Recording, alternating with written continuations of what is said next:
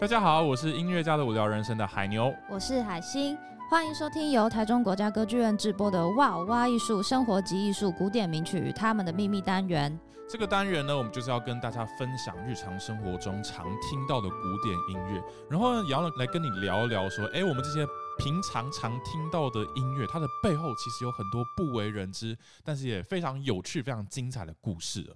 那今天呢，我们要聊的主题就是大家，每个人啊都会走到的人生终点——死亡。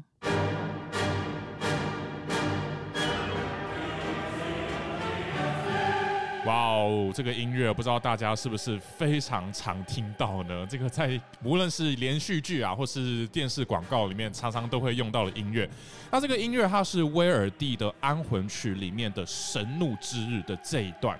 那自古以来呢，死亡是每个人都会面临的课题，所以从以前到现在，很多很多的音乐家都对死亡这件事情进行了很多很多的刻画，包括威尔第的这首作品，就是他把它刻画的非常生动哦，在讲的是这个末日审判的这种恐惧。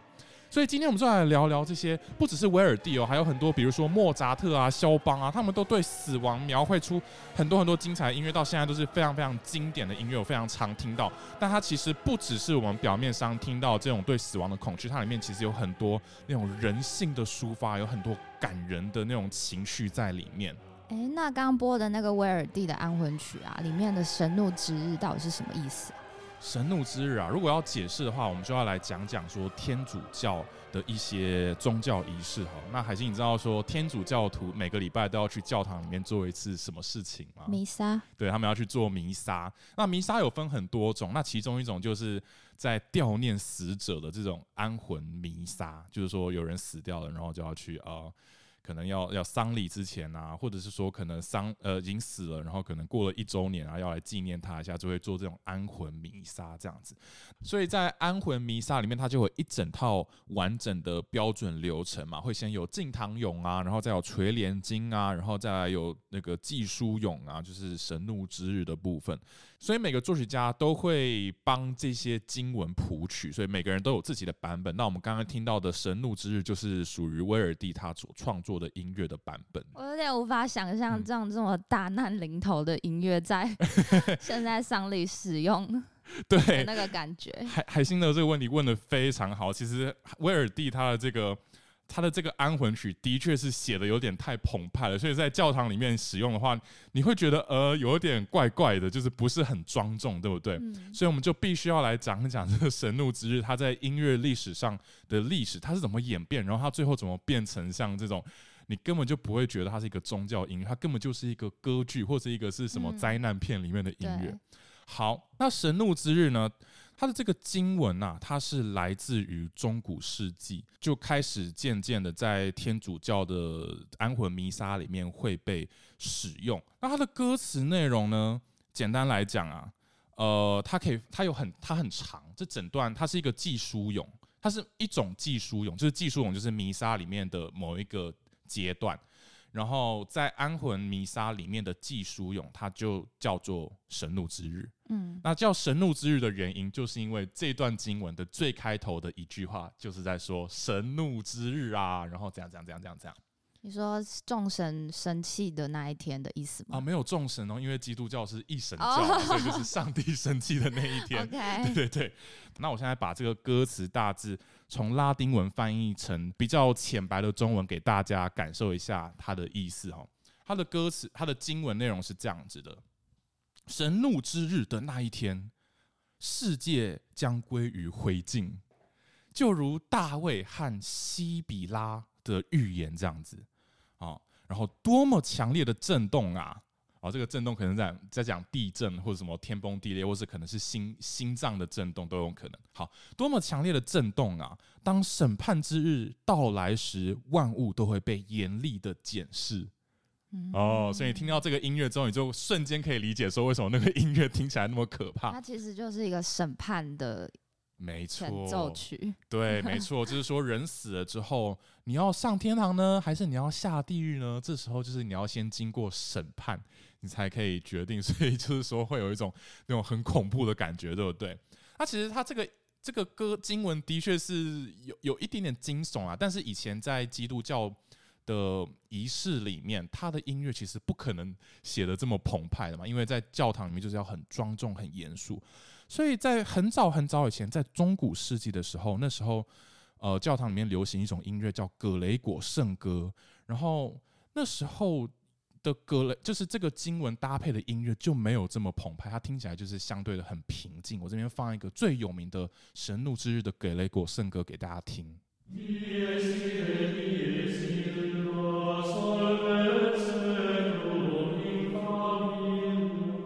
好，这个音乐就是听起来非常的古老嘛，因为它是一个中古时期的那种葛雷果圣歌，在教堂里面唱的。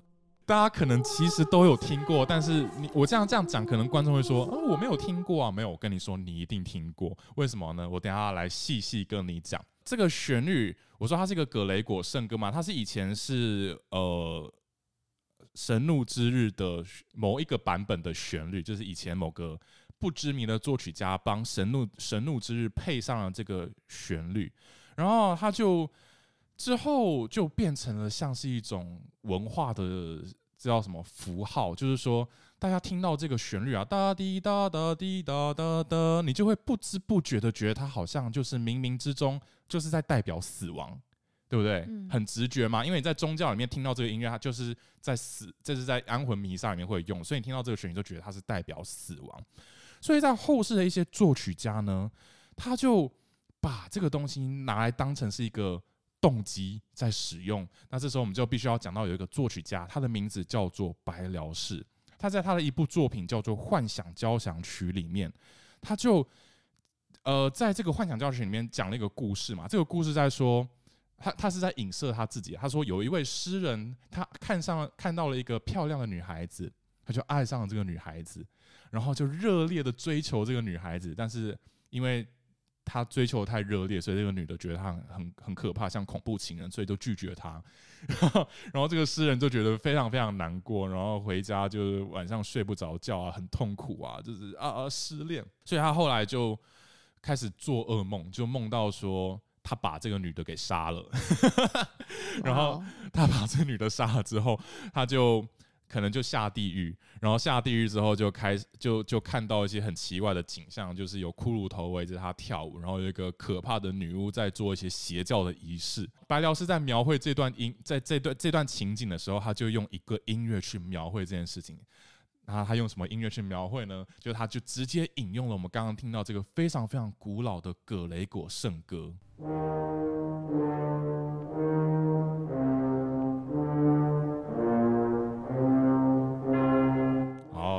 一模一样的旋律，他就直接把它改编成管弦乐演出的样子。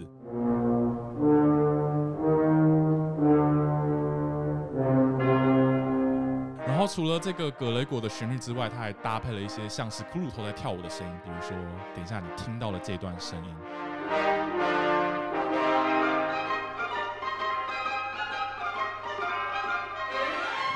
有没有很好玩？这本来是一个很严肃的宗教音乐哦，但是白辽是把它引用进来之后，就好像变成你就觉得它有一点猎奇，对不对？然后搭配上那种骷髅头在跳舞的样子，它其实会让你觉得好像就是 呃有点脱离那种宗教本来很严肃的感觉，反而变成是一种戏剧性的描绘。然后白辽士他这个引用啊，就变得实在是太经典了，因为实在是太有趣他，太猎奇了，甚至会让你觉得有点像是嗑了药，然后看到各种奇幻药的那种景象的感觉。所以他后来很多作曲家都仿效白辽士。就把这段音乐用来当做这个旋律，这个神怒之日的旋律拿来代表死亡，然后放在自己的作品中。比如说李斯特啊，他写了一个曲子叫做《死死之舞》，那里面就是直接用这个旋律当做主题来做一个变奏。然后其他作曲家很多像是布拉姆斯啊，还有拉赫曼诺夫啊，他们都非常非常喜欢这个旋律，然后都用这个旋律写了很多很神奇的一些曲子。其实除了古典音乐家以外啊，现在流行的一些影视作品里面也都听得到这个旋律。是哦，你说在电影或是连续剧里面这样子。对，比如说大家应该都听过很有名的恐怖电影《鬼店》。哦，《鬼店》。Shining。Shining 嘛，就是那个那个是那个是在演什么？就是在讲说有一个爸爸，然后疯狂的想要杀他的老婆跟小孩，那个。在讲说有个主角 Jack，然后他是一个没有名气的作家，嗯，然后他在某个冬天呢，应征了一个工作，要去一间在冬天没有办法营业的饭店当看守员。哦，对，然后他就把他的。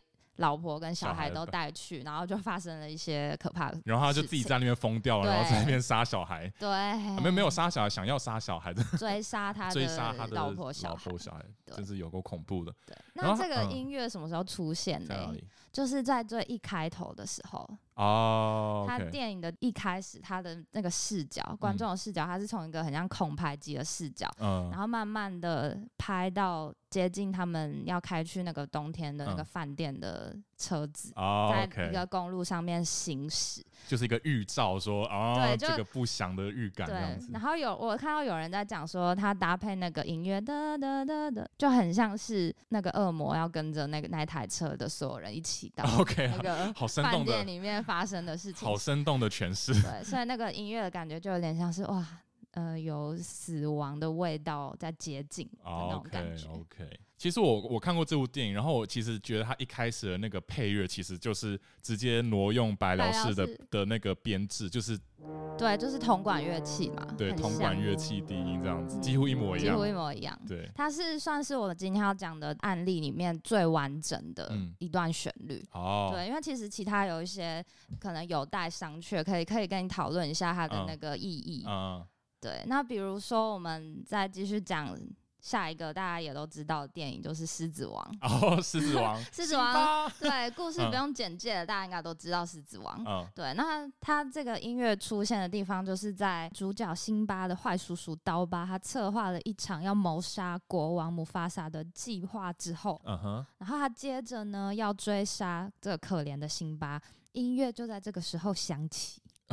OK，哦，我想起来了，是那个那个刀疤跟辛巴说啊，你赶快逃跑吧，跑走之后不要回来。然后辛巴就跑走，然后这时候刀疤就跟旁边的土狼说，去把他干掉。对，没错，就是这个时候。好阴险呐。我觉得这个大家一定平常都不会发现，那它其实就在那边，大家可以再回去看一下，就会发现哦，噔叮噔噔这个这个旋律。对，然后这也是蛮明显，就是跟死亡的暗示有关嘛。嗯，那下一个就是。也是很有名的作品，但是它是影集，嗯，都是《冰与火之歌》哦，《冰与火之歌》OK。那其实还有很多说不完的，就是像刚刚提到的《鬼店星际大战狮子王》，那其实还有很多经典电影都有用到，比如说《小鬼当家》哦，《魔戒》啊，哦《小鬼当家》就是比较是跟恐惧有关，哦、因为里面《小鬼当家》就是一个喜剧嘛，对，对啊，所以这个比较可能是代表恐惧的感觉。这个我可以讲一下，因为《星际大战》嘛，对，他们的作曲家是 John Williams。Williams，然后 John Williams 他就是很典型的，他是呃跟古典音乐的连接非常深。他自己就说他是柴可夫斯基跟华格纳的乐迷。那华格纳的音乐最大的特点是什么？就是主导动机嘛，就是用一个旋律代表一件事情。所以他的音乐里面引用这个东西来代表说死亡啊，或者一些恐惧，这是非常有可能的，就是对他来说是一个非常合理的一个选择。嗯，对，嗯，原来是这样。那大家有有兴趣的话，都可以去把这些电影来看一看。那这都是《神怒之日》的这个中古世纪版本的旋律被引用的一些例子。对，OK，好，那我们刚刚讲的这些都是中古世纪版本的《神怒之日》。那其实《神怒之日》的旋律其实不止这个版本，就像我们刚刚一开始的时候播的那个威尔威尔第他那个很恐怖的那个音乐，它其实又是另外一个版本。这个原因就是因为，呃，到了后后来之后呢。呃，每个作曲家他们都会有自己版本的安魂曲嘛。嗯，因为大家对于死亡的想法可能都不太一样。对，而且就是他们受委托就要写新的音乐。是这样子。对，那最有名的版本，除了一开始讲到威尔第之外，另外一个就不得不提的就是莫扎特的安魂曲。因为这个莫扎特的安魂曲里面实在是有太多太多的阴谋论。我直接放一下莫扎特的这这一段神怒之日给大家听。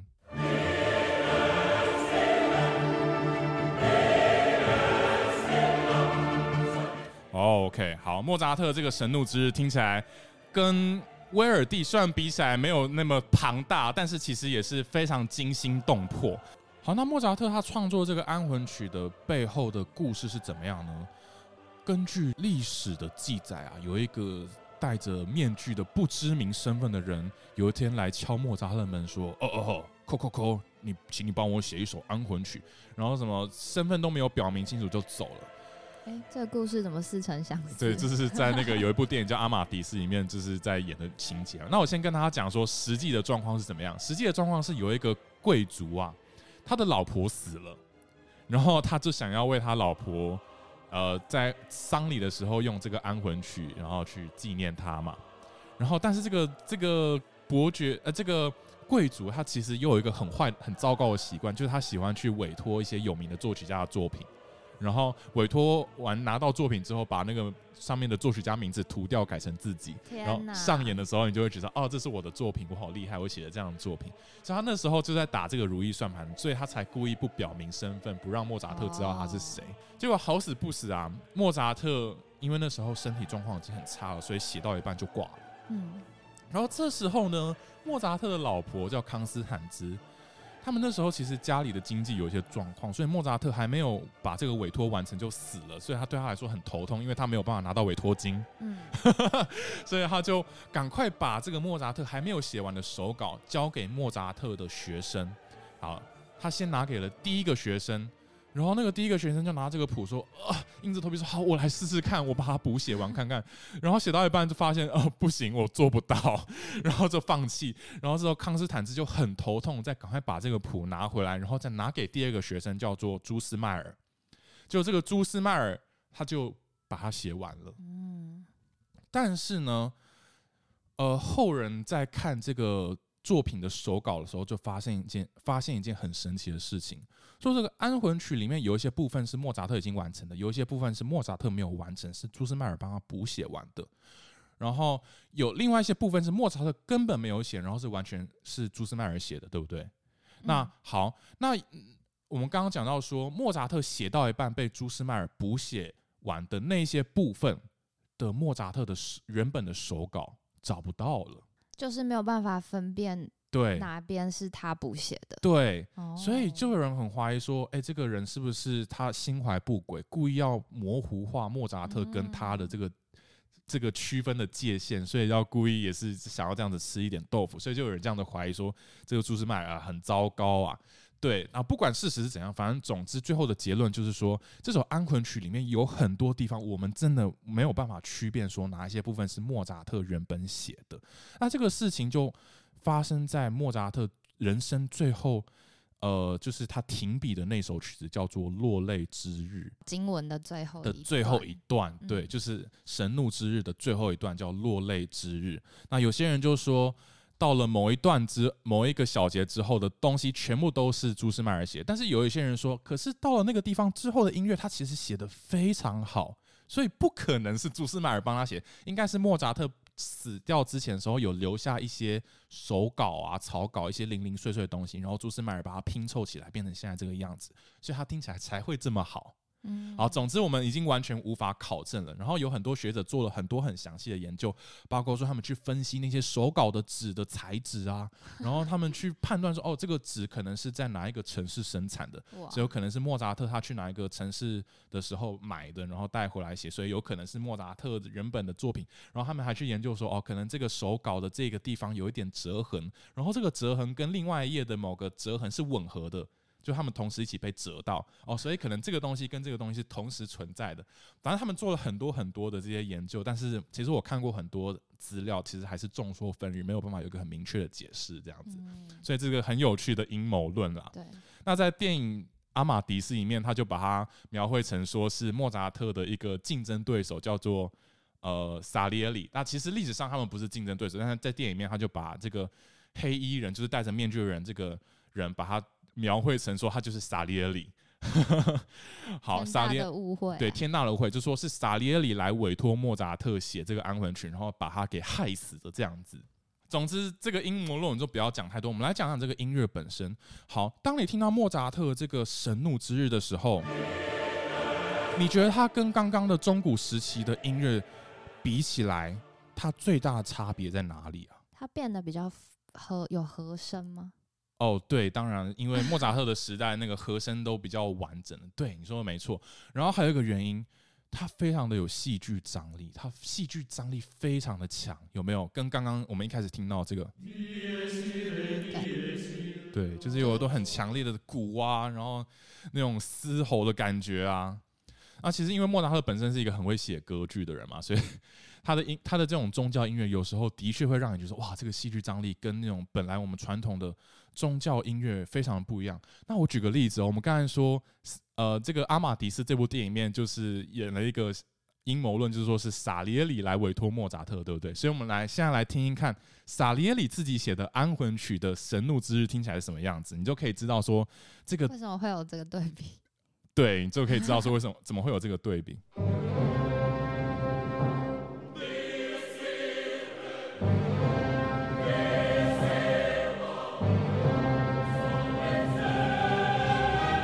好，这个是萨里耶里的版本，虽然也是听起来也是有一点可怕的感觉，但是你听跟莫扎特的版本。那个戏剧张力就真的差很多。好，我们现在要讲一件事情，莫扎特他在在这个《神怒之日》里面，他还做了一些很有趣的事情，比如说他有点像在用一种 tone painting 的方式，在描绘经文里面的内容。呃，tone painting 就是说音画，就是说你用音乐去绘画一件事情。那比如说我们刚才说《神怒之日》里面有一段歌词叫做“多么强烈的震动啊”，对不对？就是说有点像在讲天崩地裂这种震动的感觉。这时候莫扎特就用这个音乐去描绘这件事情。哦，你听到有没有听到那种半音一直在重复？噔哒滴哒滴哒滴哒滴哒，你就觉得好像是在震动的感觉。就是莫扎特就是用这个半音，就是来回交替震动，在模仿那种噔噔噔噔噔噔噔的震动的感觉，所以就是非常的生动，很有戏剧效果。这样好，那这是莫扎特的故事。在莫扎特之后呢？莫扎特的音乐已经够戏剧化了。在莫扎特之后，有另外一位也是很会写歌剧的人，他把这个《神怒之日》就写得更加更加的戏剧张力，非常的夸张。那个人就是我们一开始讲到的威尔第。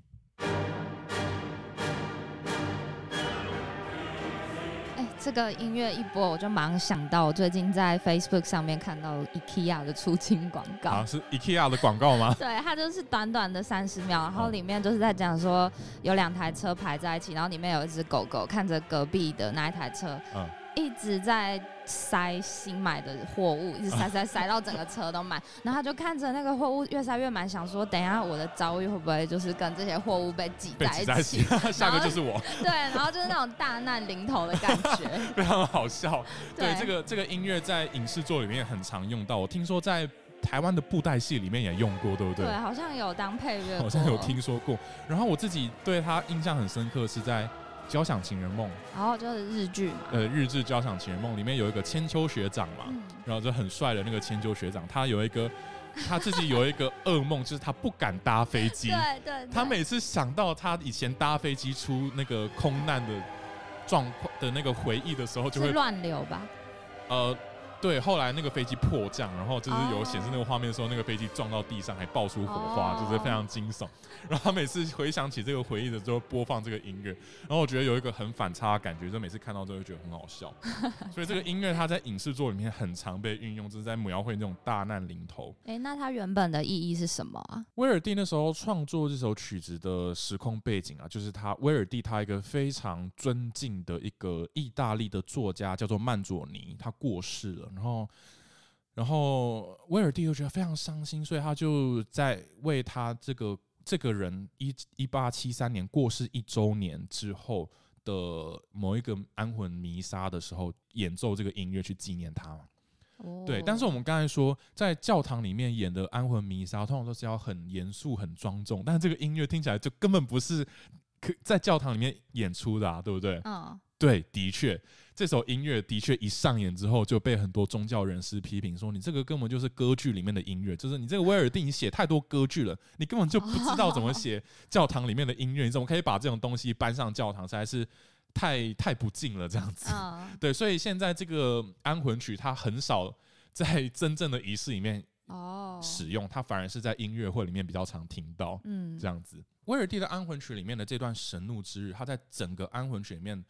它其实是扮演非常重要的角色。你其实，在听整首安魂曲的时候，不只是在这一段本身不只是在这段神怒之日本身哦，它在后面的经文的地方，你都可以听到这个神怒之日的音乐不断的来回的出现，它是有一点像是贯穿全曲的一个很重要的主题这样子。对，所以我很推荐大家去听这个威尔第的安魂曲的整首曲子，里面有很多那种女高音在唱一些像是歌剧里面咏唱调的东西，真的是非常非常漂亮。然后常常那种在唱那种。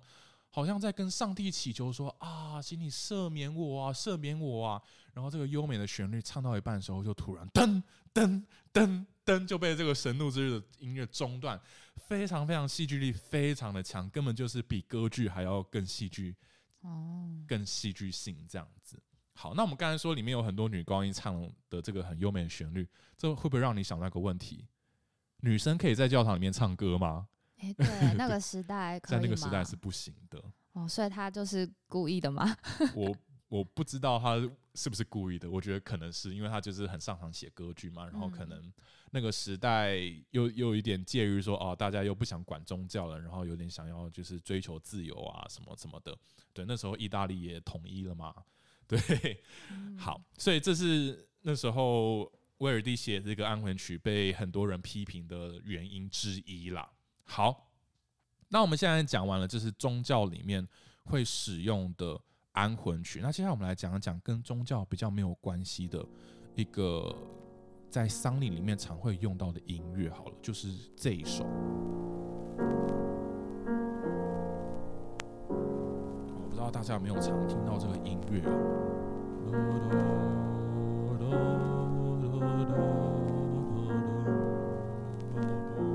这个音乐我自己小时候在打电动的时候都会听得到哦，就是说在打电动，然后 game over 的时候，他就播这个音乐，就是说噔噔噔噔噔噔噔噔噔噔，比较可爱的方式，对，就是你死了，好这样子。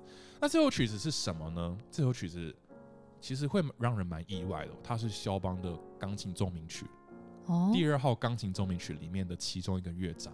那他自己有说是葬礼丧礼音乐吗？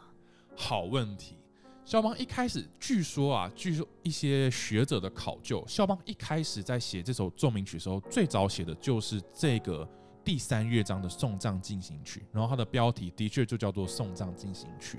嗯，然后之后肖邦再依照这个送葬进行曲作为这个整首曲子的核心，陆陆续续的把其他乐章补写完。所以没错，肖邦一开始的确是把它预设成是一个送葬进行曲，但是有趣的事情。又来了，就是说，到最后肖邦想要呃出版这首曲子的时候，他又把送葬，就是说这个第三乐章的送葬进行曲的送葬两个字涂掉，就变成只剩下进行曲。为什么啊？因为肖邦本身就是不喜欢大家用一种比较标题的方式去诠释他的音乐，他喜欢他的音乐是介于一种比较模糊的，让大家有很多想象力的力的状况。哦，对。然后这首曲子，呃，它真的很长。在世界各地重要的丧礼都会出现，比如说肖邦自己的丧礼，他就是用了这段音乐。指定留下遗嘱。然后近期有一个很重要的人物，他过世的时候也用了这个音乐，就是英国女王。嗯，所以他的丧礼里面也用这个音乐。但呃，在这种正式场合用的时候，通常是把它改编成用军乐队来演奏。嗯，对，所以我们等一下放给大家听听看。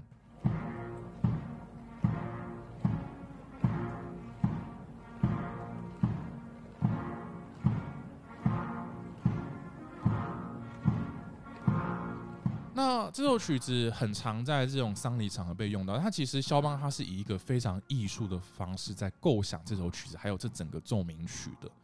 然后他的这个整首奏鸣曲啊，写的非常特别。除了这个第三乐章的送葬进行曲以外，他的第四乐章也非常的神奇。我放给大家听听看。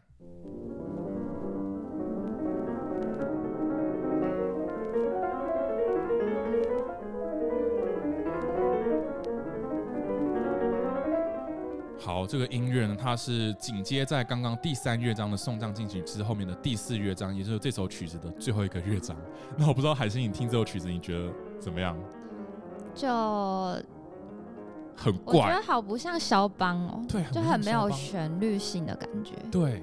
这是肖邦所有的作品里面最怪的一首，就是大家公认最奇怪，你就不知道说他到底在干嘛，他根本就不像是一首奏鸣曲的最后一个乐章，因为通常一个奏鸣曲的最后乐章就是要很光辉灿烂的有一个结束嘛，一个结尾，嗯、说奏鸣曲这么大的作品，最后要有一个很严重大的结尾，嗯、但肖邦却写了这个，这是莫名其妙的东西。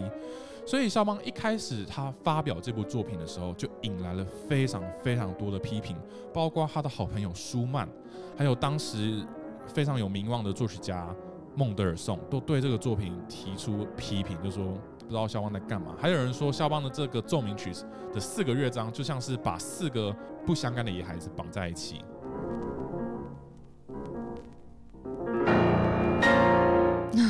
好，我们刚才听到这是这首这首奏鸣曲的结尾，这是太太莫名其妙。嗯，所以而且好短，对，好短。就所以肖邦这首曲子发表之后，引来很多批评，没有人知道他在干嘛。